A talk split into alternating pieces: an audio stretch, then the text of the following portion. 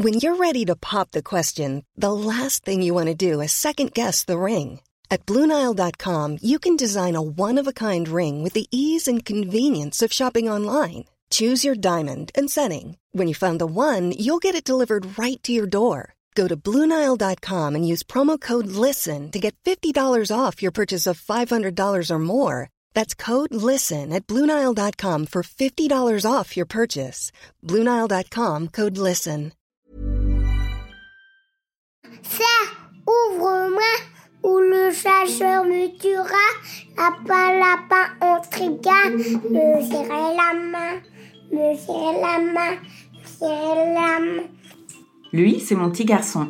Il vous a probablement fait craquer avec sa petite chanson. Moi, je suis Shane Love, une maman solo qui a décidé de partir à la rencontre des femmes du monde pour parler sans filtre de la maternité. Alors bienvenue à vous dans le tourbillon, le podcast qui parle de la maternité, la vraie, loin des filtres Instagram.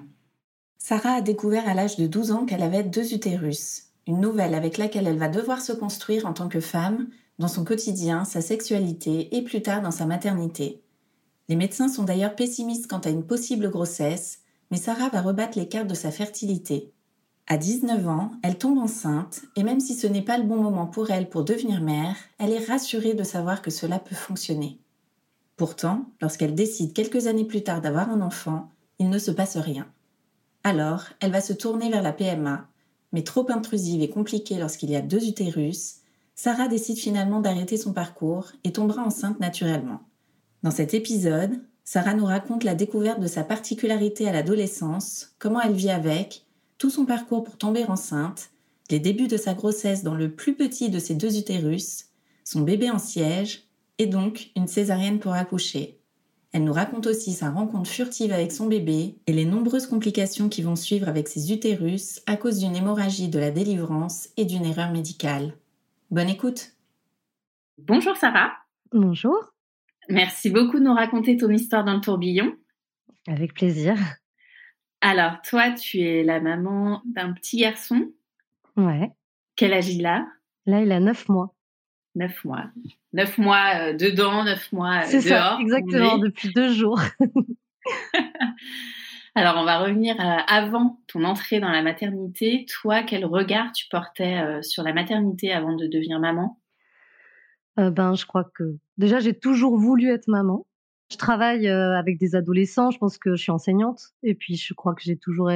En fait, ça m'arrivait souvent, dans, même dans un événement type un mariage, de plus m'amuser avec les enfants qu'avec les adultes. Ah oui. donc, je me disais que effectivement, c'était quelque chose que j'avais envie très jeune de faire, je pense. Enfin, j'avais ce projet-là en tout cas. Mais je savais depuis que j'étais jeune que ce serait peut-être un peu compliqué pour moi. Pour quelle raison? Parce qu'on a appris quand j'avais 12 ans que j'avais deux utérus. Ok. Je savais que j'avais qu'un seul rein depuis que j'avais 4 ans. Mais euh, quand on, c'est un, lors d'une échographie de contrôle, on m'a dit en général les femmes qui ont qu'un rein ont deux utérus. Ah oui. Voilà, c'est logique quoi. ça arrive la plupart du temps, c'est le cas en tout cas. Vu que ça se forme en même temps dans le, à, la septième semaine lors de la grossesse. Et donc euh, bon bah à ce moment-là, la, la tambouille se fait pas très bien. Donc je savais ça, donc c'était quelque chose qui me questionnait euh, déjà beaucoup en fait. Et alors comment tu as su que tu avais deux utérus? Bah, Une échographie quand j'avais 12 ans, donc peu avant d'avoir mes règles. Euh, on m'a dit peut-être que tu te développeras pas, peut-être que tu n'auras pas tes règles en fonction de la malformation. Donc il y a eu un petit moment où je me suis posé un peu la question. Je pense que c'est pour ça que le thème aussi de des intersexes aussi m'intéresse en tout cas m'interpelle parce que je me suis sentie à un moment donné à me demander est-ce que ben du coup je vais être ou pas euh, entre deux et en fait non j'ai eu mes règles normalement même si elles étaient très douloureuses donc euh, donc je me suis dit bon déjà ça c'est bon mais je savais pas trop après qu'est-ce que ça impliquait comme enjeu que ce soit pour ma sexualité ou pour euh, ou pour la suite quoi ouais qu'est-ce qu'il t'avait dit à ce moment-là le médecin? À ce moment-là, on m'a beaucoup rassuré en me disant vous verrez, en temps voulu. Voilà. Et donc, quand j'ai refait des examens, quand j'ai commencé à avoir des, relations sexuelles, ça n'a pas été hyper simple non plus. Donc, du coup, on a quand même fait plus d'examens pour voir comment était la malformation. D'accord. Et donc là, vous avez vu quoi? Bah Parce qu'il y a plusieurs types en fait de malformations utérines. Il y a bah, les, utérus cloisonnés, dont on entend un peu plus parler parce qu'il y en a beaucoup. les utérus bicornes, qui ont donc deux cavités mais un seul col, et les utérus bicornes bicervicaux, qui eux ont deux cavités plus deux cols, et les didelphes, ce que j'ai, qui est plus rare, c'est-à-dire quand il y a la totale. La totale, c'est que, alors moi, je suis presque la totale, c'est-à-dire le didelphe, il a deux vagins aussi. D'accord. Et moi, j'allais pas jusqu'au double vagin, mais j'avais une paroi dans le vagin que j'ai gardée jusqu'à il y a, il y a trois ans. Il y a trois ans et demi. Ouais. D'accord. Et donc là, on te dit euh, qu'il y aura des complications sur quelque chose, sur ta sexualité, sur le fait d'avoir des enfants? Ben, sur la sexualité, pas forcément, parce que si on me dit à 16 ans que je peux éventuellement enlever cette paroi, mais que c'est pas obligatoire, donc je me dis que je veux pas me faire opérer. Les débuts de la sexualité sont un peu compliqués, mais je me dis bon, après ça va, donc euh, j'ai gardé cette paroi. Euh. Et puis j'avais pas compris en fait qu'elle était si importante. Je crois que je comprenais pas trop non plus ce qu'on m'avait raconté. Euh. Et pour la suite, on m'avait juste dit que j'avais plus de risques éventuellement de fausse couche. D'accord, ok. Mais la grossesse était possible. Voilà. que après j'ai eu j'ai eu une grossesse par accident à 19 ans où là ma gynéco m'a dit mais c'est une super nouvelle pour vous alors que j'avais pas du tout prévu de tomber enceinte parce que c'était vraiment oubli de pilule euh, et je me suis dit ah bah finalement je je tombe enceinte sans problème quoi. Ouais donc ça t'a rassuré dans un sens. Euh. Ouais de me dire euh, le jour où je voudrais des enfants bah ça va se faire facilement. Ouais. Et euh, comment tu l'as vécu, toi, euh, toute cette information euh, bah, différente sur, sur ton utérus, ce double utérus? Bah, ça me questionnait pas mal, même en tant que femme, en tant que dans ma construction. Je sais que j'avais fait l'erreur de le dire à un copain qui m'appelait double UT et voilà, il y avait ce truc qui se voit pas, mais en même temps de se sentir un peu un peu chelou. Donc euh, ça m'a pas mal questionné, même dans mes rapports avec les, en tout cas quand je me lançais dans une relation, ça me ça me questionnait un peu. Après sur la, la, première grossesse, qui avait été drôle, c'est que le, la pour la première grossesse, le gynéco il trouvait pas ma grossesse en fait, parce qu'il regardait dans le mauvais utérus et j'ai mis du temps avant de lui dire ah! Désolé j'en ai un autre. et il a galéré, ça a été compliqué pour qu'il trouve ma grossesse et confirme que effectivement euh, c'est ce qui me fait penser en fait que j'ai qu'un seul utérus sur les deux qui fonctionne parce que justement, c'était pas facile d'accéder à cet utérus-là. D'accord. Voilà. Et par la suite, ça, pour moi, je pense que j'en ai qu'un qui fonctionne. Et ils n'ont pas su te dire encore euh Bah, il n'y a pas de raison, d'après les examens, pour lesquels les deux fonctionneraient pas, parce qu'en théorie, je pourrais tomber enceinte plusieurs fois en moins de neuf mois. Ça, il y a un épisode de Grey's Anatomy là-dessus, je crois que c'est possible, mais dans les faits, euh, ça m'a plutôt fait galérer. D'accord. Et alors, comment vient cette euh, décision de, devenir mère, parent avec ton conjoint?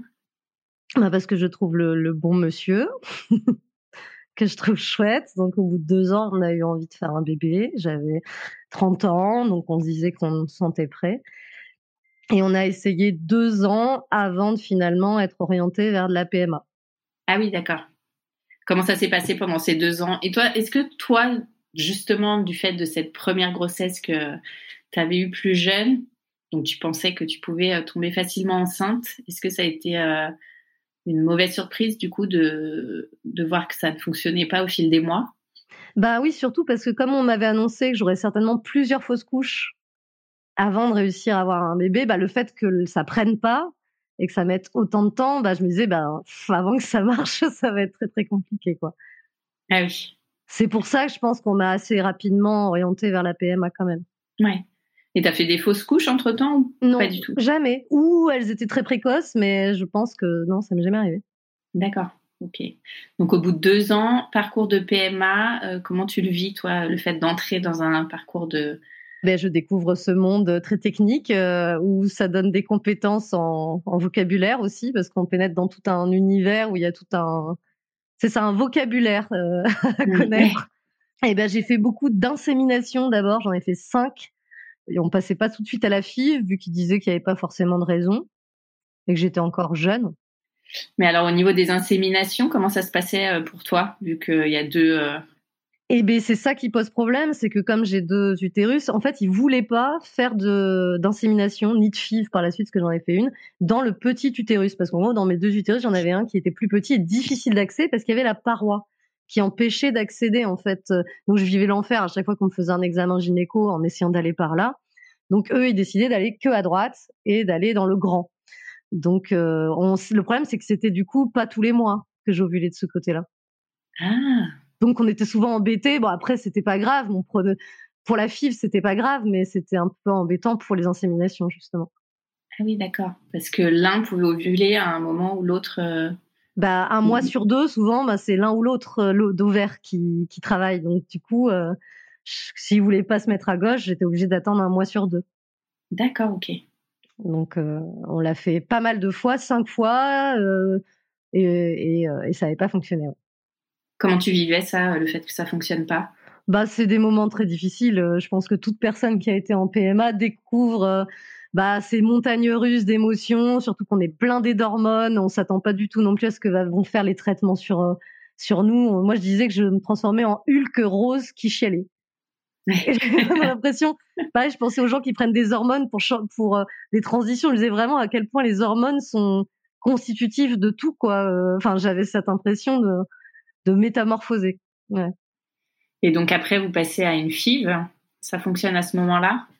Non, en fait, euh, bah, c'est ce que en fait ce qui s'est passé, c'est que on devait me mettre euh, au départ j'en avais 17, finalement il n'y en a plus que 9 et en fait il y en a un seul qui survit d'embryon, les autres se craquent. on essaie de m'expliquer qu'ils n'ont pas tenu, donc on se demande s'il n'y a pas d'autres soucis au niveau de la fertilité. Et on doit me le mettre euh, un dimanche, et sauf que on annonce, ça monte, ça monte, ça monte, parce qu'il se met à y avoir le confinement, qui s'annonce plus ou moins, on s'y attend, et finalement, on nous annonce qu'on va être confiné à partir du lundi ou du mardi, je crois. Donc le samedi, on m'appelle pour me dire qu'on va pas me mettre l'embryon et donc je vais attendre qu'il va rester au frigo.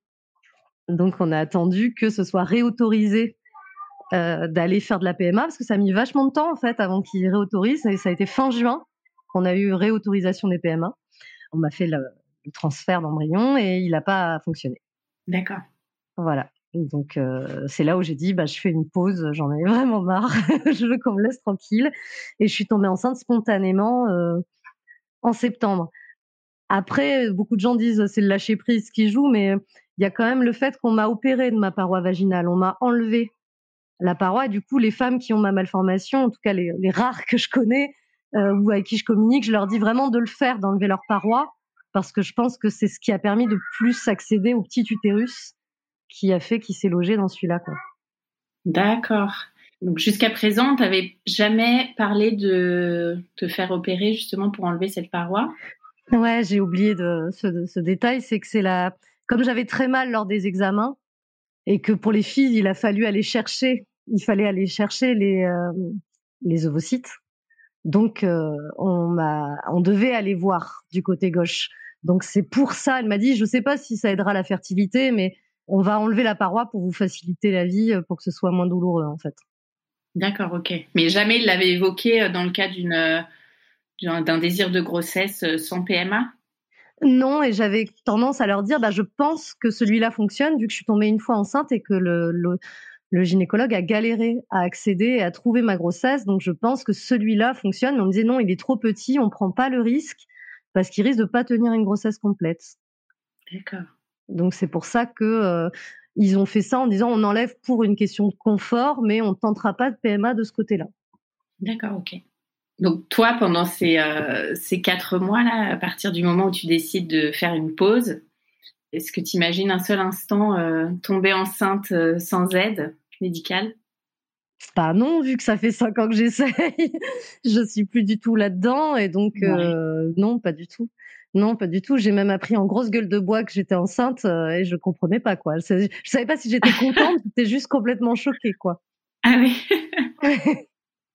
j'étais vraiment lâché prise en me disant bon, on verra plus tard, on fait une pause quoi. Ouais. Et comment tu t'es dit que tu étais enceinte? Tu as eu des, premiers symptômes? Eh ben, j'étais avec des copines pour le départ d'une amie et en fait, je me sentais un peu bizarre quand même. Donc, je suis allée dans les toilettes d'un café me faire un test de grossesse, mais j'ai pas attendu assez longtemps parce qu'elles m'ont pressé, elles m'ont dit dépêche-toi et j'ai vu que bon, ça apparaissait pas direct. Je me suis dit bon, c'est bon, je j'hallucine, donc euh, je, peux m'autoriser à boire un verre. Donc euh, on a picolé pour fêter ça. Et le lendemain, j'ai ressorti en fait le test que j'avais remis dans sa boîte et j'ai vu qu'il était positif. donc j'ai trouvé ça très bizarre. Je me suis dit bon, ça veut rien dire, et donc je suis allée acheter un autre test qui m'a confirmé que j'étais enceinte. et alors, là, comment t'as réagi? Eh ben, juste on se comprenait pas. Je regardais mon conjoint, on me disait mais ce n'est pas possible en fait, c'est pas possible. Donc c'était super, mais en même temps c'était beaucoup de crainte parce que justement avec cette histoire de savoir s'il y avait risque de fausse couche, de pas s'enthousiasmer non plus trop, d'être euh, d'y aller tranquille quoi. Donc j'ai fait les tests, mais tant qu'il n'y avait pas cette fameuse échographie des trois mois, euh, ouais c'était beaucoup de questions quoi. Mmh. Et alors justement comment ça se passe euh, la première écho? Tu as deux utérus, comment s'organise euh, l'échographie, l'échographe, l'échographiste? Le, bah là, c'était l'obstétricien. On m'a mis donc dans un, un gros hôpital pour pouvoir avoir des, des, gens compétents. et donc, je suis arrivée et puis c'est, enfin, j'avais déjà eu ma, j'ai eu envie que la celle qui me fasse la première écho, parce qu'avant l'écho des trois mois, j'en ai fait une, mais que je voulais que ce soit ma médecin de PMA. D'accord. Symboliquement, même si ça n'avait pas fonctionné, elle m'avait accompagnée pendant trois ans. Je voulais qu'elle ait la bonne nouvelle et voilà. Donc du coup, c'est elle qui a fait la première et qui m'a dit qu'il était à gauche. Donc moi, tout de suite, ça m'a fait stresser. Je dis mais vous ne voulez pas faire de, de PMA là-dedans? Elle m'a dit mais c'est pas grave, il son cœur bat, tout va bien, on y va. Et puis voilà quoi, elle a été rassurante. Donc euh, quand j'ai fait la celle des trois mois à l'hôpital cette fois-ci où j'allais être suivie, euh, bah, il a hésité à me cercler au départ c'est un jeune médecin. Euh, il m'a dit, bah, je sais pas si on doit vous cercler. Il a appelé quelqu'un et euh, il a raccroché en disant, bon, bah non, vous pouvez mener une vie normale. Mais il y a juste plus de risque de prématurité. D'accord. Donc, tu as eu un suivi particulier de ta grossesse ou euh? non, c'est ça qui m'a un peu intriguée, c'est que non, j'ai pas eu plus de rendez-vous, j'ai pas eu plus d'échos, j'ai pas eu plus d'examens gynéco. Il m'a dit non, euh, vous pouvez mener une grossesse absolument normale, ce qui a été un peu difficile pour moi à accepter parce que je suis passée du je sais pas si on doit vous cercler à un coup de fil et non et tout est normal. Donc du coup, j'étais un peu, c'est radical quoi. Soit on me dit que je peux pas faire de bébé dans cet utérus, ensuite on me dit, enfin j'étais et je continue en fait à être un petit peu dans cette euh, ambivalence de de chercher de la cohérence en fait. Oui. Parce que cercler, t'entends quoi par ça? Cercler, en fait, ça, ça, arrive à pas mal de femmes qui sont euh, qui ont des risques euh, bah, d'accouchement précoce, où on va faire un point en fait, on va fermer l'utérus euh, pour pas que le bébé sorte ou tienne le plus longtemps possible. Et ça, ça peut se faire euh, quand il y a un peu tard dans la grossesse, quand il y a des risques d'accouchement prématuré, ou souvent en début de grossesse aussi, quand il y a déjà eu des accouchements prématurés. Et est-ce qu'il y a un risque du fait que cet utérus-là soit plus petit? Bah, D'après ma gynéco de PMA, elle disait que bah, le risque, c'était qu'il n'arrive pas à s'étendre assez pour aller au bout de la grossesse, vu qu'il était un peu plus petit que l'autre. Ça, c'était le risque. Et du coup, que le bébé euh, n'arrive pas à tenir, donc risque de prématurité. Et jamais on t'a parlé de euh, faire euh, une ablation d'un des utérus? Ça, c'est pas possible. Ok. Ça, pour le savoir, si jamais des femmes ont ma malformation, un utérus cloisonné, ça peut s'opérer, la cloison. Mais deux utérus, en fait, ça peut pas s'opérer. C'est comme s'il y avait deux organes, en fait. C'est vraiment, ça peut pas, en fait. C'est très épais et puis c'est pas collé, en fait. C'est vraiment deux cavités. D'accord. Et alors, comment s'est passée euh, cette grossesse? Super. Ouais. J'étais hyper heureuse. Une fois que les trois mois un peu stressants sont passés, on m'a arrêté rapidement parce que j'ai une amie sage-femme qui m'a dit "Écoute, euh, cette grossesse tu l'attends depuis euh, cinq ans, tu fais de la route tous les jours pour aller bosser, on est en plein Covid, tu prends pas de risques et tu t'arrêtes." Donc je me suis arrêtée au bout de trois mois parce que j'avais six de tension, j'étais crevée. On a dit "Allez, hop, repos. Donc je l'ai bien vécu parce que j'ai eu l'impression de vraiment prendre le temps de le laisser pousser. Euh. Donc les trois premiers étaient un peu stressants et puis après c'est les trois derniers qui l'ont été aussi parce que euh, parce qu'il y a la crainte qu'il y a un souci et que ça, ça aille pas jusqu'au bout. Oui.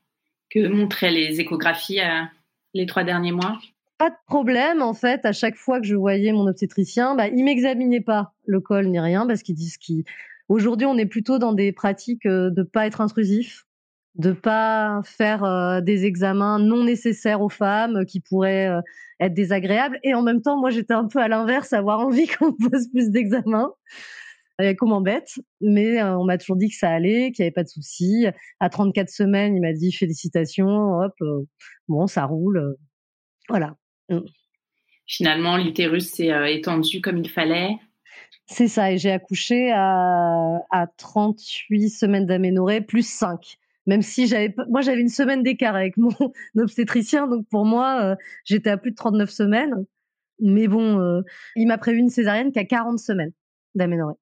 Et c'est ça aussi où je me pose des questions parce que je suis passée du stade euh, vous avez des gros risques de prématurité ah non il n'y a pas de souci donc finalement il était en siège mon bébé parce qu'un bébé en siège dans ma malformation et souvent dans les utérus bicornes ou cloisonnés souvent le bébé se positionne en siège.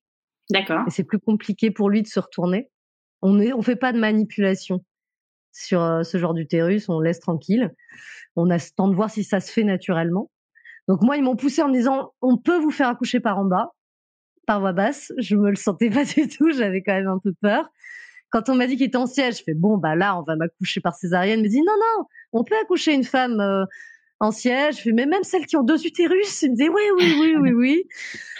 Et puis finalement, euh, bah mon bassin ça passait pas. Les, les radios montraient qu'il passait pas le bassin. Donc là enfin, alors que j'étais, ça faisait au moins trois semaines, j'ai dit mais quand est-ce qu'on me faisait cette césarienne? Qu'on m'a prévu la césarienne à, à 40 semaines. Et donc, j'ai perdu les os bien avant. Et alors, comment s'est passée euh, la césarienne? Euh, la césarienne, bah, je suis arrivée à l'hôpital. Euh, on est en plein Covid, donc mon conjoint peut pas être aux urgences avec moi. Ah oui. Je donne, j'explique un petit peu en arrivant. Je me fais faire examiner par plusieurs personnes qui n'arrivent pas à trouver mes deux cols. J'ai l'impression un peu que je débarque et que personne n'est trop au courant de ma malformation. On est dimanche soir. Quelle mauvaise idée. Ne perdez pas les os le dimanche soir. Il faut pas faire ça. c'est une très mauvaise idée. Et donc, comme j'avais pas encore commencé le travail, euh, j'ai une obstétricienne qui est venue et qui m'a dit, je suis vraiment désolée, on devrait vous prendre, mais on est débordé. Donc, euh, on va vous faire monter dans les étages et on va espérer que vous commenciez pas le travail et vous faire ça que demain matin. Voilà. Donc, je suis montée. Dès que je suis montée, j'ai fait du travail et très douloureux pendant cinq heures avec euh, une sage-femme, une infirmière qui paniquait un peu, qui disait mais c'est moi qui leur ai appris ma malformation. Elles n'avaient pas mon dossier. Je commençais à avoir le col qui s'ouvrait. Je pouvais pas accoucher par en bas. Enfin, ça a été vraiment l'enfer, quoi. Ah. Et en fait, c'était une nuit d'enfer pour eux. C'est-à-dire qu'il y avait à la fois une femme, d'ailleurs, que j'avais rencontrée, qui était enceinte de jumeaux, qui avait un, un bébé qui s'est coincé. Euh, il y, a, y, a, eu un petit bébé prématuré. Je pense qu'ils ont eu beaucoup de cas en fait très compliqués cette nuit-là, et j'ai pas eu de bol. Je crois que ça a joué dans, dans l'ensemble. Mais à la fois, c'est aussi un manque de personnel. C'est qu'effectivement, je m'attendais pas, en ayant une grossesse à risque et pas de raison d'accoucher par voie basse, de faire cinq heures de travail gratuit. C'était pas ce que j'attendais. Oui. Donc, euh, j'ai fini par euh, par avoir ma césarienne avec ma rachie anesthésie entre deux contractions. vers 5 heures du matin. Et on a tout de suite emmené mon bébé en peau à peau avec mon conjoint. Et moi, j'ai senti assez rapidement quand même qu'il y avait un souci. Et euh, j'ai essayé de poser des questions, mais personne ne me répondait. Je sentais que c'était un peu la panique dans la salle. Et moi, je me suis sentie partir. C'est-à-dire que je tremblais très fort. Je commençais à sentir que, en fait, j'arrêtais pas de dire que je voulais un verre d'eau alors que j'étais ouverte, ce qui n'était pas très très logique, mais euh, je sentais que je me vidais en fait. Et j'ai eu un infirmier qui a été sympa, qui a bien voulu me parler et qui m'a dit écoutez, vous faites une petite hémorragie, on est en train de gérer la situation. Euh, on va pas vous donner de verre d'eau, euh, mais bon, euh, là, il se galère un peu parce que quelle idée aussi d'être toute, d'être toute mal formée. Enfin, il essaie de me faire des blagues. Et donc, ça a duré très très longtemps où je les ai suppliés de me faire une anesthésie générale parce que j'en pouvais plus quoi. Ah donc, il y a eu un moment de flottement où je crois, en fait, ça c'est quelque chose qui est pas très clair pour moi. Je crois qu'ils m'ont refermé qui m'ont déplacé, ils se sont engueulés de savoir est-ce qu'il fallait continuer à me réouvrir et me faire une anesthésie générale et essayer d'arrêter vraiment le saignement parce qu'ils n'étaient pas sûrs d'avoir réussi, ou m'amener me reposer et attendre avant de me reprendre. Et donc il y a eu débat euh, virulent dans la salle. Et moi, j'arrêtais pas de dire, moi, je veux bien une anesthésie générale. eh oui, t'entendais tout, toi. Oh et donc, ils ont fini par me dire, euh, il m'a regardé l'infirmier, il m'a dit, vous allez gagner, vous allez l'avoir, votre anesthésie. J'ai fait, merci. et je suis partie. Voilà, ça c'est la première, euh, première étape. Et je me suis réveillée en salle de réveil, j'ai rencontré mon petit bébé avec mon conjoint qui était en larmes. Moi, je comprenais pas pourquoi. Je me suis dit, il est ému. Euh, de la naissance. Je me suis dit, tiens, il est particulièrement ému. Je réalisais pas du tout que j'avais des câbles partout et que j'étais vraiment comme un ordinateur. Donc, euh, on m'a mis mon bébé sur moi. Il a réussi à prendre le sein tout de suite. Mmh. Et, euh, et, donc, j'ai fait du pot à pot avec lui. avant qu'on me fasse une échographie, qu'on m'explique que je saignais encore et qu'il allait certainement falloir y retourner. Ah oui, direct. Ouais, direct, euh, peut-être j'ai passé une demi-heure avec eux. Et puis on m'a dit, euh, en fait, soit on vous fait un scanner et soit on vous fait une embolisation, c'est-à-dire qu'on va essayer de d'arrêter le saignement avec une anesthésie locale, soit on repart en anesthésie générale et on, on va faire une nouvelle opération, une reprise pour essayer d'arrêter euh, le saignement. Donc voilà, et j'ai fait le scanner, je suis remontée, j'ai attendu dans la même salle où j'avais été avec mon conjoint pendant cinq heures en regardant une horloge. Je n'avais pas de téléphone, pas un bouquin, et j'étais là, j'attendais. Et je leur ai demandé s'ils pouvaient faire revenir mon conjoint et mon bébé. Et en fait, ils étaient débordés. Ils m'ont dit, bah non, parce qu'on sait pas quoi dire à votre conjoint tant que les spécialistes n'ont pas dit ce qu'on vous fait. On va pas lui dire des informations alors qu'on ne sait pas. J'ai dit, ouais, mais j'aimerais bien voir mon bébé quand même. Bah Donc j'ai poireauté cinq heures comme ça. Et lui, pendant ce temps, mon conjoint, il a cru que je me faisais opérer pendant cinq heures. Ah. Parce qu'il n'avait pas de nouvelles, en fait.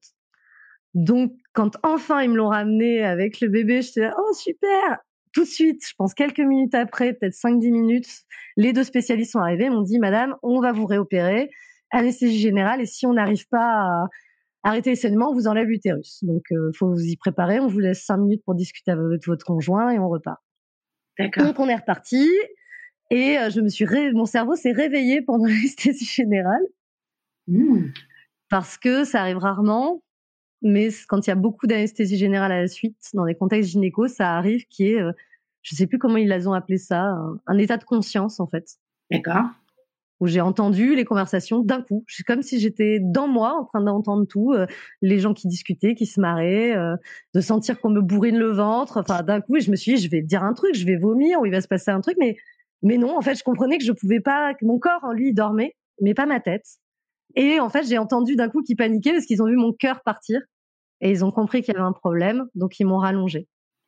Je me suis réveillée dans la salle d'opération, pas en salle de réveil, et j'ai regardé le mec et je lui ai dit, je crois que j'ai pas beaucoup dormi. Et il, est devenu blême. Il m'a dit, venez. Et il a voulu discuter pendant une demi-heure avec moi en me disant qu'il était désolé, que ça lui était jamais arrivé, qui pouvait être disponible quand je voulais pour qu'on en discute. Et moi, je m'en foutais. On m'avait sauvé mes utérus. Je voulais juste voir mon bébé. Je voulais pas parler avec ce monsieur qui m'embêtait beaucoup. Et je voulais juste boire de l'eau et voir mon bébé. Parce que là, l'opération a duré combien de temps? Bah, je sais pas bien parce qu'on m'a fait mon, euh, ma césarienne à 5 heures du matin. Le, seul repère temporel que j'ai, c'est 5 heures du matin, on me fait ma césarienne. Je sais pas combien de temps ça a duré. C'était le matin, peut-être 9 heures. Ensuite, quand euh, j'ai fini par être 9-10 euh, heures, quand j'étais dans, peut-être 10 heures quand j'étais dans la salle, il y avait l'horloge. Et ensuite, j'ai ces 5 heures d'attente. Et je sais que on m'a amené vers 1 heure du matin en réanimation. Donc en fait, tout s'est joué sur une journée, mais je sais pas exactement les temporalités. D'accord, ok. Donc là, après euh, l'opération, rebelote, il y a un souci. En fait, euh, sur le coup, on, on s'en rend pas forcément compte. Il m'amène en réanimation pour surveiller les saignements et parce que j'ai pris cher, quoi. Donc euh, la première étape c'est ça. Et puis j'ai des petits plaisirs. En fait, je blague avec tout le monde. Je suis super bonne humeur. Je pense que c'est la drogue. Moi, j'étais de super bonne humeur. Je voyais mon bébé. On voulait bien me donner des compresses d'eau. On m'a laissé boire du, de l'ice tea. C'était le bonheur absolu. Non, j'ai vraiment été super contente, quoi. J'allais euh, super, je vais en réanimation, quoi. ah, vaut mieux le prendre comme ça. Mais ouais, je pense que c'est la drogue. Hein. Je pense que vraiment c'est la, ce qu'ils m'ont filé. Et donc, on m'a amené en réanimation pour vérifier les poches de sang, sauf que très vite le lendemain, ils se sont rendus compte qu'ils avaient tellement bourriné mes intestins à force des deux opérations que j'avais que mes petits intestins, ils voulaient plus fonctionner. Ils étaient bloqués c'est plus qu'une occlusion intestinale, parce que ça, ça arrive à pas mal de femmes aussi avec les césariennes. C'est un iléus paralytique, quoi. C'est, ça veut plus fonctionner. C'est comme s'il dormait, en fait. Il y a plus du tout de bruit dans le ventre. C'est comme un, un amas qui, qui est en, veille.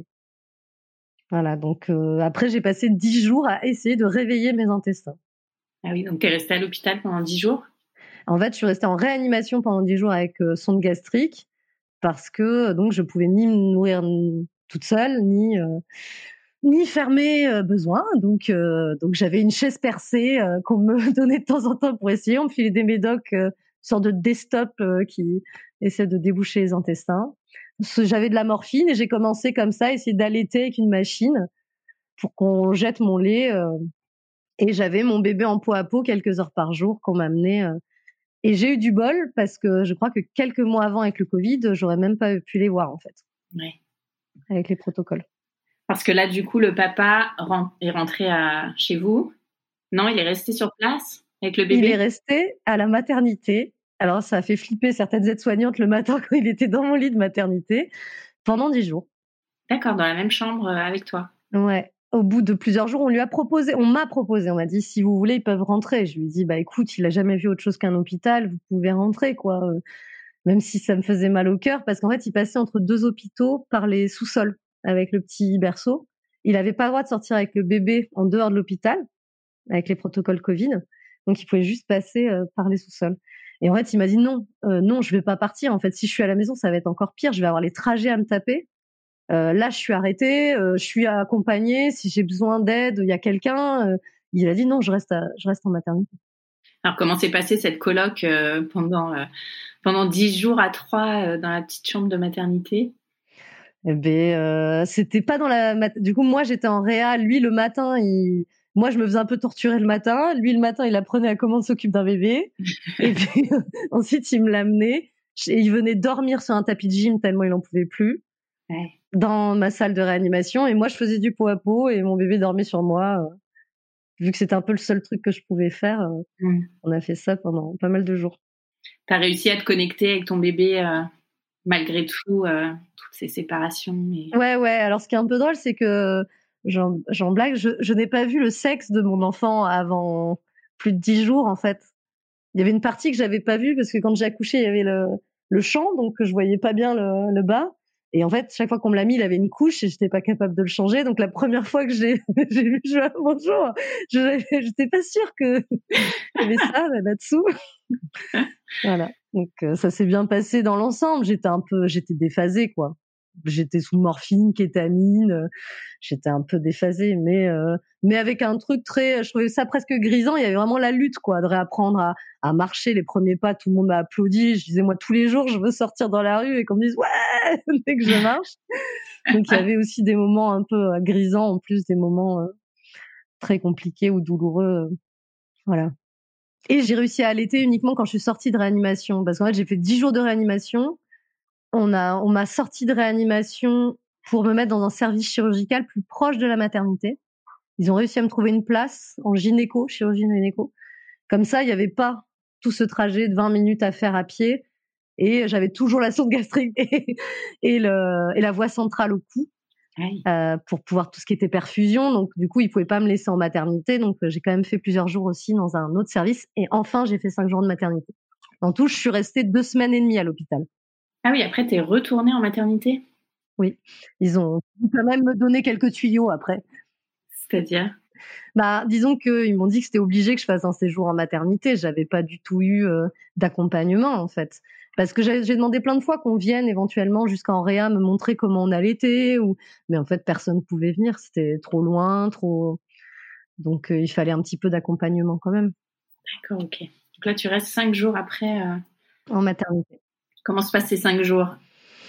Ben, c'était la grève des sages-femmes euh, que je soutiens activement. C'était le week-end, donc ça a été un petit peu flottant. Euh, on était, j'étais quand même un peu euh, accompagnée, mais pas tant que ça.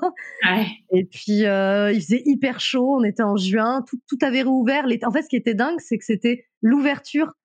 Moi, la télé, c'est la seule fois de ma vie que j'ai eu autant de bonnes nouvelles. J'étais enfermée dans un lit de réanimation, puis enfermée à l'hôpital. Et en fait, tout le monde disait super, les musées réouvrent, les tas terrasses réouvrent, tout le monde faisait la teuf. et c'était hyper beau et 35 degrés, on était enfermés euh, dans la chambre d'hôpital. Donc clairement, j'avais qu'une envie, c'était de sortir. Ouais. Mmh. Et donc au bout de cinq jours, tu as pu rentrer chez toi avec ta petite famille? Ouais. J'avais pu sortir une fois pour voir des copains et dehors, devant l'hôpital, je me suis fait engueuler parce que protocole Covid, j'avais pas le droit, donc j'ai fait bon. Voilà. Donc, quand, j'étais contente de sortir, ouais. Ouais. Comment s'est passé le retour à la maison? Bah ça allait, c'était très fatigant quoi. Et puis surtout, euh, je sentais quand même, j'avais toujours quelque chose qui allait pas parce que j'avais une sensation d'avoir une brique dans le ventre. Ah oui. Qu'est-ce qu'on t'avait dit avant ta sortie? Ça en était où de On m'a expliqué qu'on m'avait capitonné l'utérus, que c'est une pratique qu'on fait lors d'hémorragie de la délivrance. Comme j'avais perdu 5 litres en tout, quand il y a eu vraiment une grosse hémorragie, une hémorragie massive, ils, ils font une sorte de rôti. On m'a donné cette image avec l'utérus où ils, vont mettre, faire plusieurs trous et mettre des fils pour être sûr que euh, que ça saigne plus. D'accord. Voilà. Donc euh, je savais juste ça qu'on avait utilisé cette pratique-là, le capitonnage. Et j'ai eu un rendez-vous post-opératoire en juillet, donc j'étais sortie mi-juin, où on m'a, j'avais fait un scanner, on m'a expliqué que j'avais toujours un hématome de 10 cm, donc à peu près une, bonne boule, quoi, coincée dans l'utérus. Donc j'étais enceinte d'un, d'un gros tas de sang. Donc c'est pour ça que j'avais toujours l'air enceinte de 6 mois et que je galérais à marcher ou à, ou à me bouger un peu. J'étais encore, euh, c'était encore compliqué, quoi. Et ils t'ont dit que ça allait se résorber euh, tout seul Anne? Non, ils m'ont tout de suite dit, euh, ben, il est très gros, donc on va vous réopérer en août en hystéroscopie, on va passer par en bas et on va aller enlever ce, cet hématome. D'accord. Parce que euh, bah moi, j'avais prévu de partir en tournée parce que je chante dans une chorale de femmes que je guide et on est 60. Là, en tournée, on est plutôt 30-40. Donc, j'avais prévu rien à faire. Je vais guider une chorale et on m'annonce ça. Donc, je dis, bon, bah non, je vais pas faire ça. Et j'ai attendu un mois. Du coup, on l'attend. J'avais un peu peur que ça pète. Je savais pas trop. Euh, j'étais un peu en, voilà, en stress de savoir euh, qu'est-ce que c'était que cette grosse boule dans mon bide. Et alors, en attendant cette nouvelle opération, comment ça se passe le retour à la maison avec euh, ton petit bébé? Est-ce que tu te sens tout de suite à l'aise dans ton rôle de maman?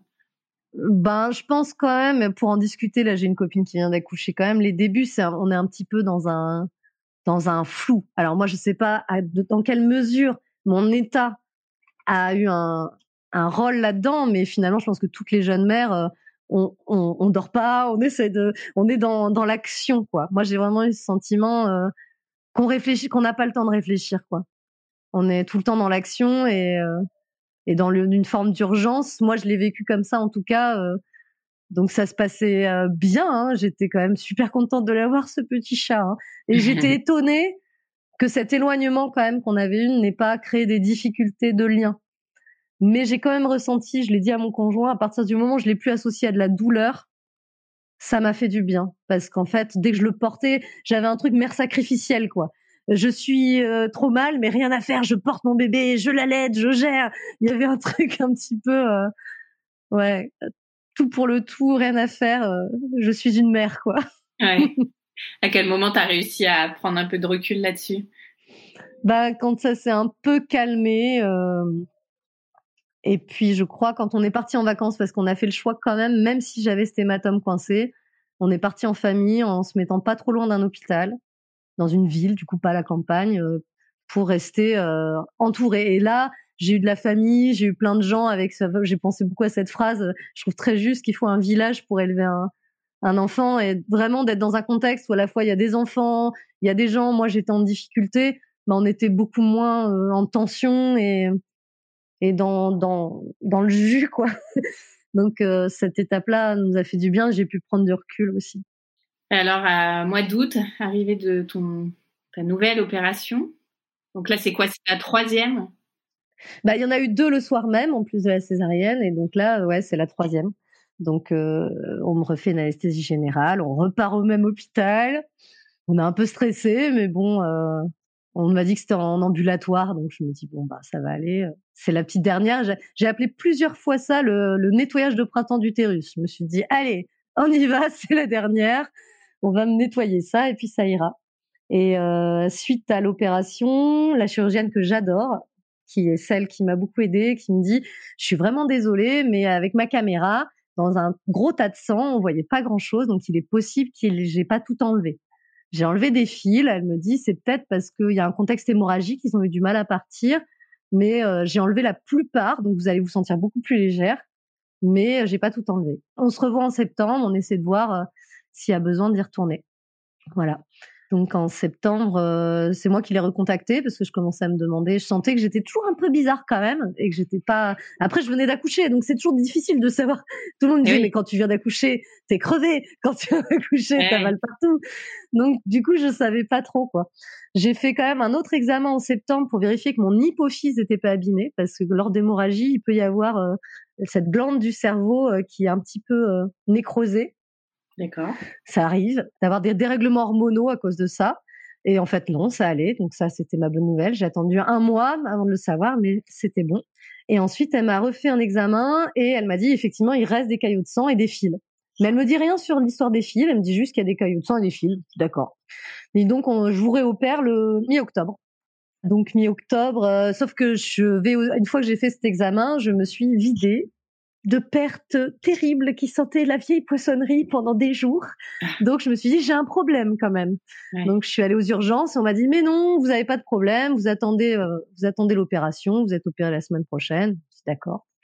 Et après l'opération, euh, elle vient me voir la chirurgienne et là elle est très embêtée.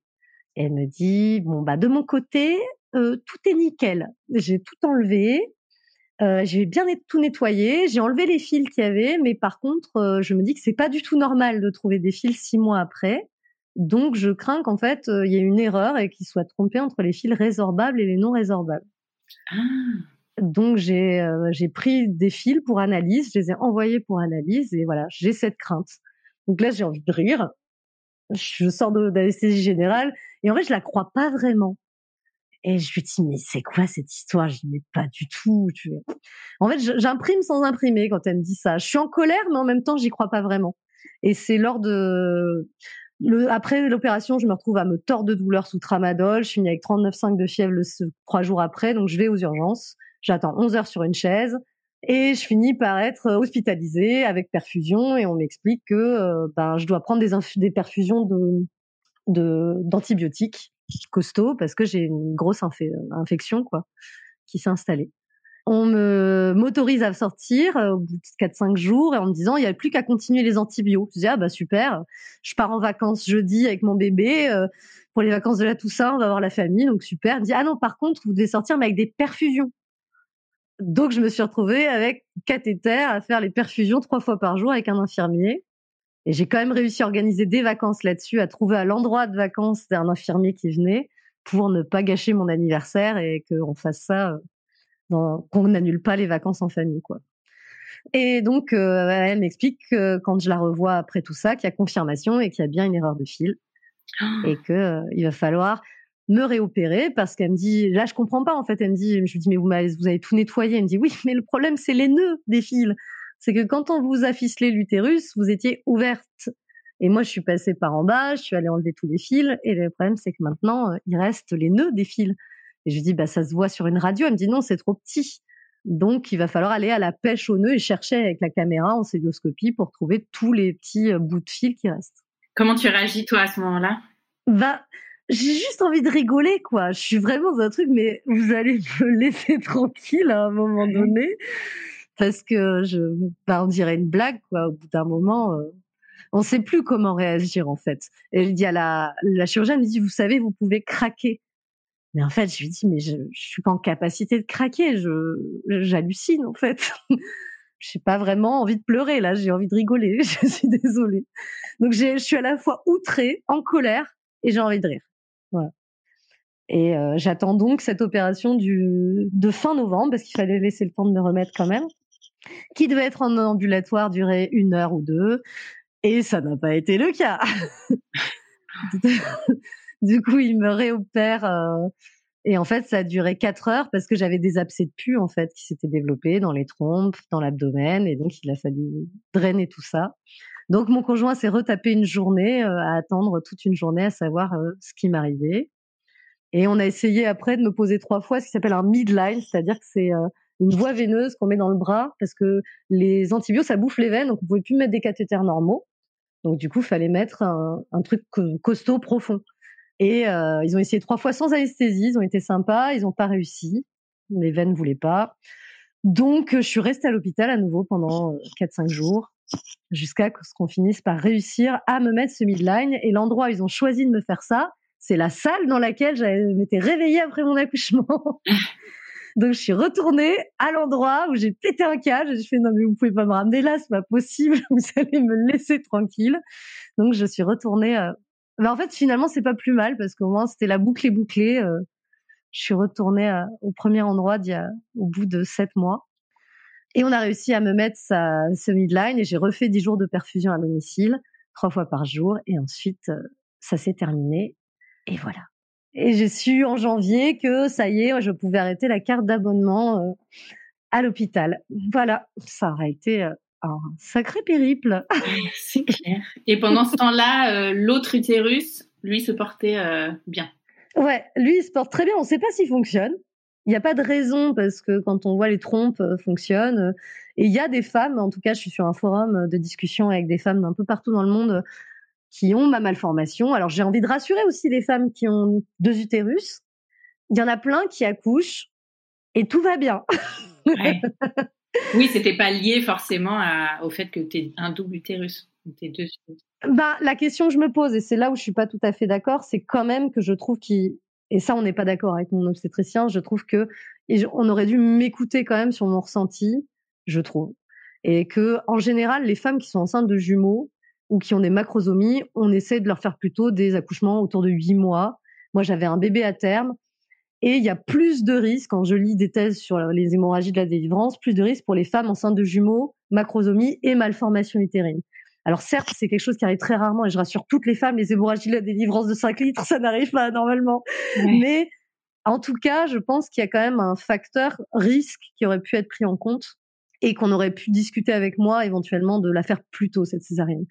Parce que je pense que ça a participé à le travail sur l'utérus fatigué. Moi, c'est mon point de vue, en tout cas, que ça a pu participer parce que une hémorragie de la délivrance, ça se passe parce que l'utérus se rétracte pas. Et pour moi, il avait pu peut-être la force de le faire, je ne sais pas. Et après, il y a eu toute la difficulté parce qu'ils avaient du mal à comprendre comment fonctionnaient mes utérus pour trouver l'endroit de l'hémorragie. Ça a complexifié la chose d'avoir ces deux utérus. Mais en tout cas, il y a plein de femmes qui arrivent à accoucher et même par voie basse avec deux utérus. Plein de femmes qui arrivent à tenir des grossesses jusqu'au bout comme moi parce que c'est aussi ça l'information que je veux donner, c'est que quand on regarde sur Internet, en fait, il y a des trucs très sensationnels une femme accouche sur avec deux utérus, incroyable. et donc s'il y a quelque chose vraiment qui, donne l'impression qu'on est des freaks et que et que ça et que ça va pas fonctionner, alors que quand même on m'a accompagné dans le fait que bon bah c'est une malformation, mais euh, on peut mener à bien une grossesse. J'ai pas eu de bol sur plein d'autres choses, mais je pense quand même que euh, on peut euh, on peut avoir des bébés quand on a deux utérus. À la preuve. Tu sais combien il y a de femmes qui sont concernées par cette malformation? Eh bien, c'est pas très clair parce que sur les utérus, euh, les deux utérus, on dit que c'est euh, peut-être 0,1% de la population qui aurait, euh, des, qui aurait des femmes qui auraient ça. Sur les didelphes, c'est peut-être un peu plus rare justement, ce, type d'avoir vraiment la paroi ou le, le, double vagin complet. Je crois que c'est un peu plus rare. Mais avoir deux utérus, en fait, ça arrive assez fréquent. C'est pas si pas fréquent, quoi. Mmh. Je crois que, non, pardon, j'ai dit peut-être des bêtises, je suis fatiguée, mais c'est 1%, pas 0,1. Hein. Je, dis 0,1, je sais plus. c'est 1% des femmes qui ont deux utérus. Après, c'est peut-être un petit peu moins. Donc 1%, bah, une femme sur 100, c'est pas si rare en fait. Ça arrive quand même hein, fréquemment. Et il y en a qui tombent enceintes de jumeaux, ça arrive, ou de jumeaux, un dans chaque utérus, ou deux dans un, ça arrive aussi parce que malgré tout, bah, ça reste quelque chose. On ne sait jamais euh, jusqu'à quel point ça peut s'étirer, quoi. Il y a bien des femmes qui sont, ce qu'on me disait, des femmes qui sont enceintes de neuf euh, en même temps. Bon, après tout, un dans, dans un demi, euh, petite joueuse. Et donc, toi, tu as échangé avec d'autres femmes qui étaient concernées. Comment as, à quel moment tu as souhaité discuter avec d'autres femmes? Bah, J'avais jamais regardé avant. Même pendant la PMA, j'ai pas cherché, en fait. C'est marrant, j'ai pas éprouvé ce besoin. C'est vraiment la grossesse qui m'a fait dire bon, là je suis dans le truc, il faut que j'ai des infos et j'en trouve pas. Donc j'ai trouvé un, groupe de discussion américain euh, sur Facebook sur les utérus d'Idelph et euh, il y a 1000 euh, femmes à peu près dessus. Ouais, quand même. Hein. Surtout des anglo-saxonnes. Je suis la seule française sur ce petit groupe. Et ça nous a permis, c'est un groupe de soutien, mais aussi pour poser des questions. Après, il y a vraiment ce truc un petit peu comme dans des groupes euh, de PMA de mettre trigger warning si on a une mauvaise nouvelle à annoncer ou des choses comme celles qui perdent éventuellement un bébé ou qui ont qui ont des, des accouchements prématurés qui se passent mal. Ou moi, dans mon cas, l'hémorragie, on, prévient quand même, mais ça permet effectivement d'avoir des informations. Moi, ça m'a beaucoup aidé en tout cas. Et aussi de savoir justement qu'elles étaient très peu quand même à aller jusqu'à 40 semaines. Elles étaient beaucoup à ne pas avoir de bébé prématuré. Donc ça, ça m'a rassurée. Elles sont beaucoup allées jusqu'à 37 semaines. Mais c'est vrai que sur les dernières semaines, j'ai l'impression que c'est quand même plus compliqué.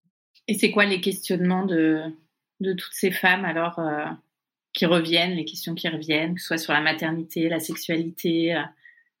Les thèmes qui reviennent le plus souvent, et c'est souvent comme ça dans les groupes, au lieu d'aller chercher une discussion qui a déjà eu lieu, les gens reposent la même question, mais ce qui revient souvent, c'est euh, est-ce que je dois me faire enlever ma cloison vaginale?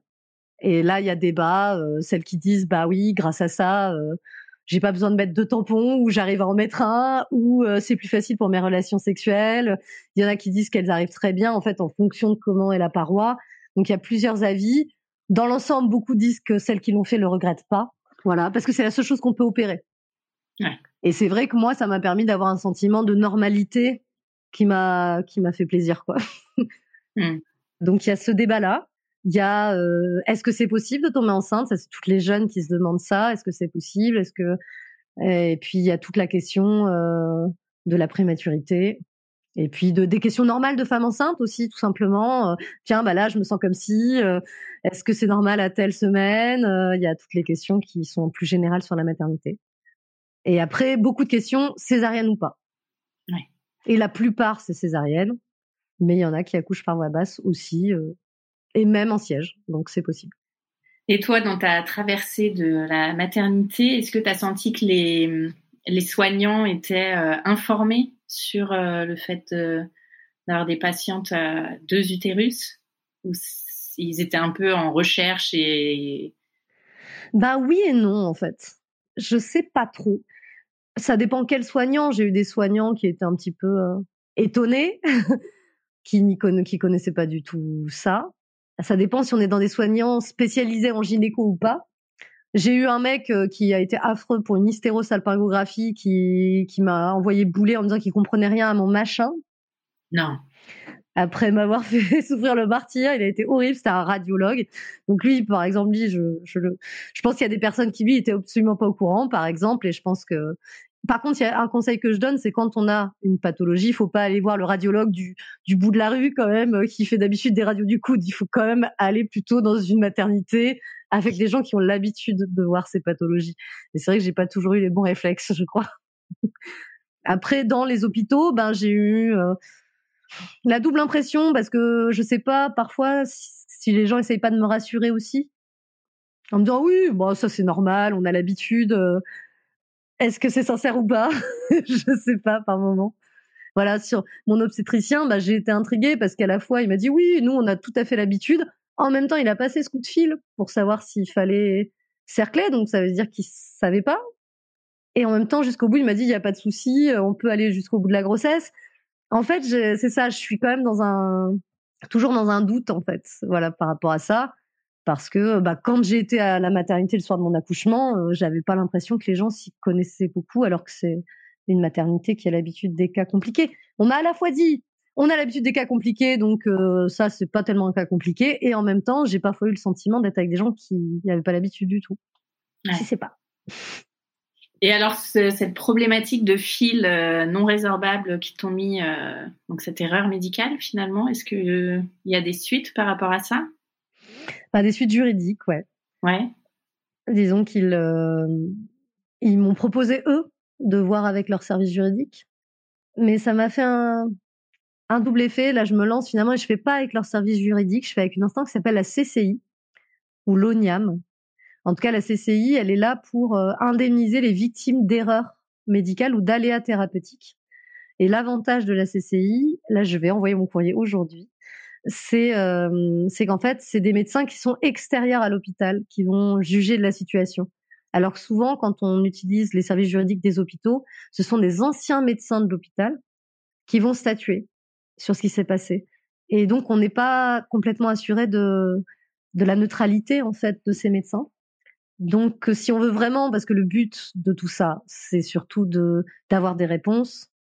euh, Le dédommagement est là pour la réparation est là pour pour pouvoir tourner la page en fait. C'est vrai que si on a encore des questions qui trottent en se disant est-ce que c'était des gens qui étaient objectifs, bah en fait ça suffit pas. Donc je conseille d'utiliser en tout cas la CCI, c'est dès qu'il y a eu vraiment une vraie erreur médicale qui d'un certain impact.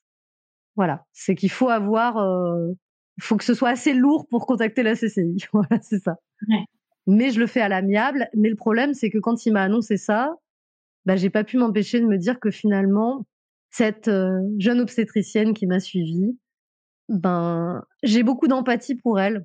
En tout cas, l'équipe finalement qui m'a suivie, c'est que j'ai vu leur, leur situation d'être débordée, d'être en manque de personnel ce dimanche soir-là, et qu'en fait cette erreur qu'ils ont faite, elle est grave. Effectivement, j'aurais pu, euh, je pense à nouveau y rester, hein, parce que j'ai quand même, si on avait laissé traîner le truc, ça aurait pu être très grave.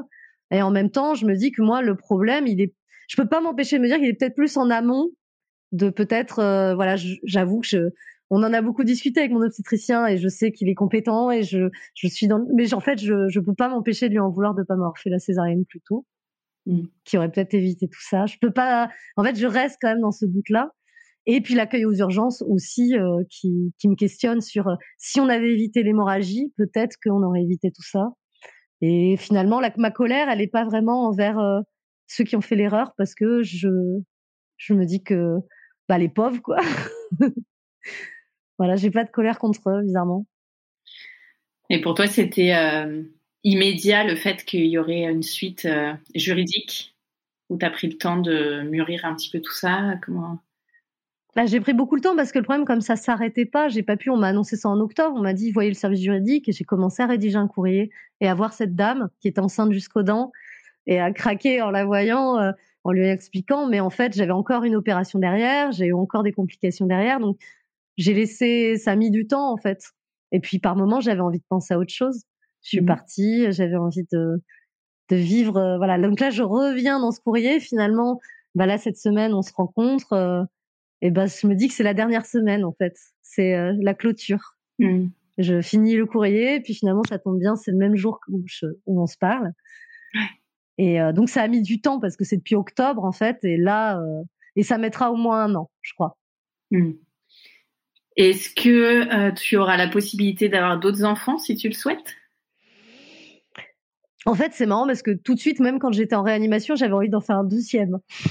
Ah oui, tout de suite. mais, parce qu'en fait, je crois que j'ai adoré être enceinte et que et que je me suis dit en fait que j'avais l'impression qu'on m'avait volé quelque chose. Je ne sais pas si tu connais euh, le livre euh, qui s'appelle Les Petits de Marion Fayolle. Non. Je le conseille vraiment. C'est un livre d'illustration sur la maternité qui est magnifique. C'est grinçant par moments parce que ça montre que la maternité c'est pas que du bonheur, mais il est magnifique ce livre. Donc Les Petits de Marion Fayolle. Et en fait, il y a une image où on voit une femme qui qui est enceinte, mais il y a un trou avec la forme du bébé et il y a le papa qui a pris le bébé comme ça et qui l'a dans les bras et elle, elle a l'air un peu triste et elle regarde son ventre je trouve, il m'a beaucoup touchée quand on m'a offert ce livre en réanimation, parce que c'est ça que j'ai ressenti. On m'a, j'ai eu l'impression qu'on m'a enlevé de manière très brutale, et donc j'ai eu envie et j'avais envie de, refaire une grossesse pour réparer ça. En fait, il y avait quelque chose un peu comme ça. Après, euh, ben clairement, on m'a rajouté une cicatrice sur l'utérus avec euh, la dernière opération. Les abcès de pus dans ma trompe font que peut-être elle peut ne plus fonctionner. On m'a dit, bah si on refait de la PMA, on pourrait aller chercher dans l'autre trompe et si c'est que cet utérus-là qui fonctionne, j'ai dit non, je veux plus de PMA, je veux plus rien, vous me laissez tranquille. Ce bébé est arrivé naturellement dans toute cette folie, donc euh, moi c'est sûr que je veux pas refaire de PMA. Et euh, le fait d'avoir une cicatrice en plus sur l'utérus, en plus de la césarienne, c'est qu'il y a plus de risques de rétention placentaire et donc plus de risques d'hémorragie. Donc ça fait quand même beaucoup d'avoir à la fois un petit utérus abîmé, euh, donc, euh, je pense que mes proches, eux, me disent non, tu as un bébé magnifique, il est super, et il faut peut-être pas y retourner, quoi. Après, bon, j'ai galéré pendant cinq ans, donc je me dis peut-être si l'autre fonctionne, si par miracle, je ne sais pas, peut-être qu'il y aura une autre grossesse un jour, mais je suis plus toute jeune, et puis euh, non, je suis pas sûre, quoi.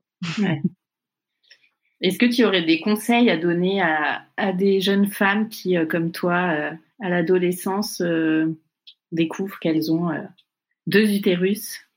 Bah que c'est pas si rare déjà, parce que ça fait du bien de pas savoir que, enfin de pas se dire qu'on est qu'on est une bête de foire, que ça n'a pas forcément d'impact sur la sexualité, même si ça questionne beaucoup. Moi, les débuts ont été un peu difficiles parce que je pense que la paroi devait gêner un peu mon premier partenaire. mais que finalement, euh, la plupart des femmes vivent tout à fait normalement surtout celles qui n'ont pas forcément le didelph, c'est-à-dire la paroi vaginale. Il y en a plein qui, ça leur change pas grand-chose en fait.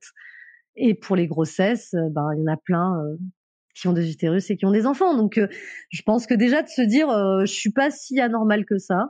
Par contre, bah, du coup, de de pas juste se dire que ces articles sensationnels sur Internet vont résumer, qui expliquent, je sais plus, à un moment donné, j'avais une fourchette qui disait qu'il y avait alors entre 40 et 60% de naissances viables avec deux utérus.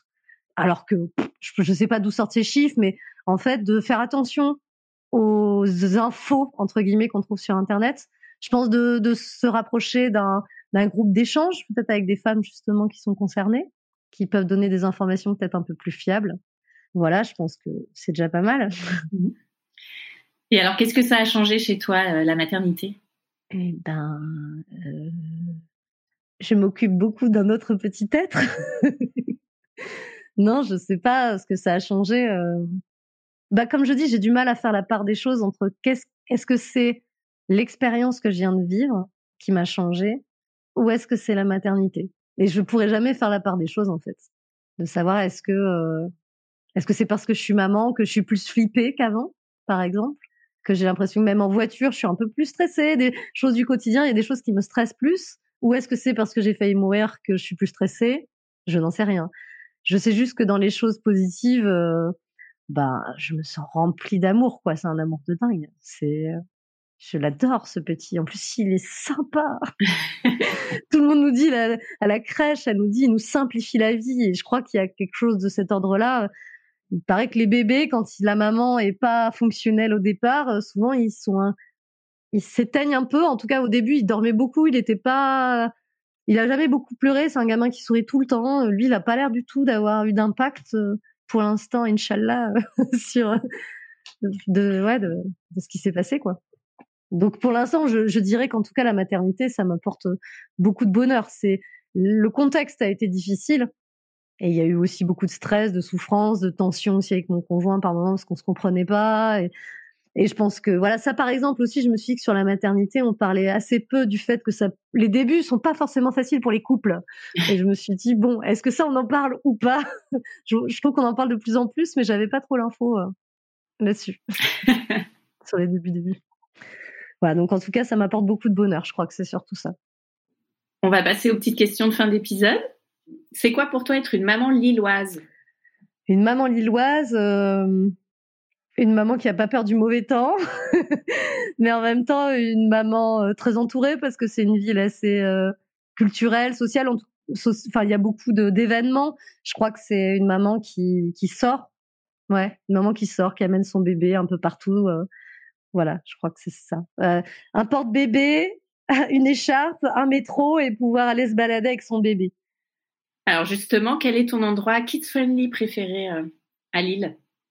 Eh ben, alors c'est, je peux pas dire que c'est mon préféré parce que j'y suis pas encore allée, mais je trouve ça super que ça existe et je pense y aller très bientôt. Il y a à Lille Five, il y a un café des enfants qu'on m'a, que des copines m'ont conseillé et ça a l'air super. Voilà, parce que ça propose des ateliers en même temps, un lieu dans les moments où je me sentais un peu isolée, un lieu où on peut accueillir euh, des jeunes parents qui peuvent se rencontrer, boire un verre ensemble. Euh, voilà, je trouve ça super comme euh, comme principe.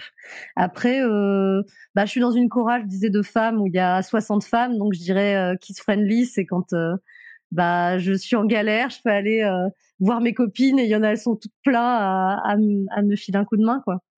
Comment il s'appelle le café? Ça s'appelle les potentiels. les potes, les copains en ciel, le ciel. Ah, il y a un autre endroit que je conseille à Lille, c'est le magasin Ethics, par contre, qui est pas loin de chez moi, qui propose des ateliers de portage, euh, langue des signes, avec des, des produits euh, zéro déchet, tout ça. Il est super ce magasin aussi euh, pour un accompagnement. Voilà. D'accord. Et quels sont tes projets rien que pour toi et ceux prévus en famille? Euh, Projets euh, familiaux et personnels. Bah, personnel, c'est déjà de me reconnecter au monde normal. Je n'ai pas encore repris le travail. Il faut que je suis un peu perdue professionnellement parce que je je vais mettre un peu de temps avant de retrouver euh, complètement la forme et, d'habitude je travaille avec des groupes d'élèves de 36 groupes d'élèves. Je suis voilà je me sens un peu fatiguée. Donc euh, projet c'est d'essayer de progressivement me remettre dans la vie professionnelle et dans le monde normal et puis je trouve pas ça facile de réussir après un bébé à reprendre du temps pour soi. Disons que là je sais très bien m'occuper de mon bébé mais j'ai un peu de mal avec ça. Donc les projets perso, ben déjà réapprendre à prendre soin de soi, à prendre des moments pour soi. voilà, même aller à la piscine, faire des choses très simples. Et puis en famille, on en a fait parce qu'on est parti à la Réunion voir ma famille, où je suis originaire de là-bas, à Noël. Et après, euh, ben, projet en famille, on ne sait pas trop. Pour la suite, euh, on verra. Pour cet été non plus, on ne sait pas. Euh, on verra. Donc, il n'y a pas euh, particulièrement de projet famille prochainement. Merci beaucoup, Sarah. Ben, merci à toi. Désolée, j'ai beaucoup parlé. C'est le principe même du podcast. D'accord. ben, je te remercie. Un grand merci d'avoir écouté le tourbillon et si cet épisode vous a plu, n'hésitez pas à mettre un avis sur votre application podcast et à en parler autour de vous. Cela m'aidera beaucoup. Et pour Planning for your next trip? Elevate your travel style with Quince. Quince has all the jet-setting essentials you'll want for your next getaway, like European linen, premium luggage options, buttery soft Italian leather bags, and so much more. And is all priced at 50 to 80% less than similar brands. Plus, Quince only works with factories that use safe and ethical manufacturing practices. Pack your bags with high-quality essentials you'll be wearing for vacations to come with Quince. Go to quince.com/pack for free shipping and 365-day returns. Que l'on puisse échanger ensemble sur tous ces sujets de maternité, abonnez-vous au compte Instagram Le Tourbillon Podcast. Et moi, je vous donne rendez-vous mardi prochain pour un nouvel épisode qui parle de la maternité, la vraie